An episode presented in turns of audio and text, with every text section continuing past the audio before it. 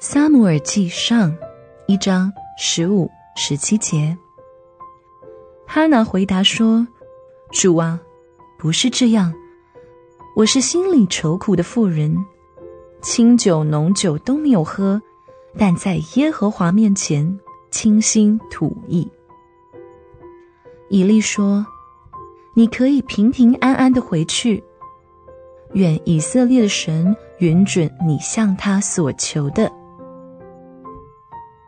我是英英，在今天的经文当中，我们遇到一个心灵愁苦的妇人哈拿。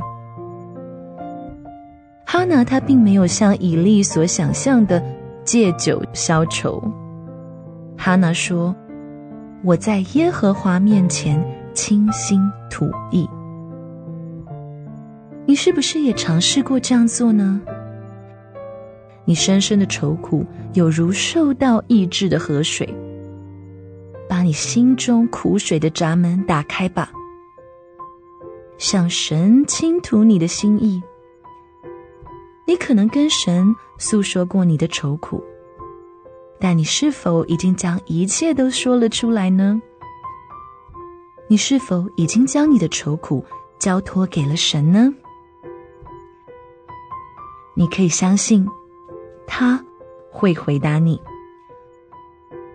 如果你心灵愁苦，你可以平平安安的回去。以色列的神允准你向他所求的。今天的经文是《撒母耳记上》一章十五、十七节。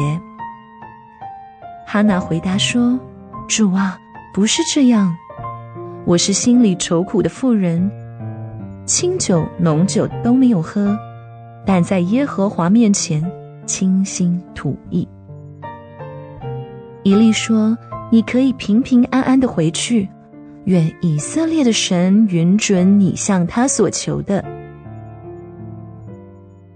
我是英英，愿神今天也回应你的请求。明天再见喽，拜拜。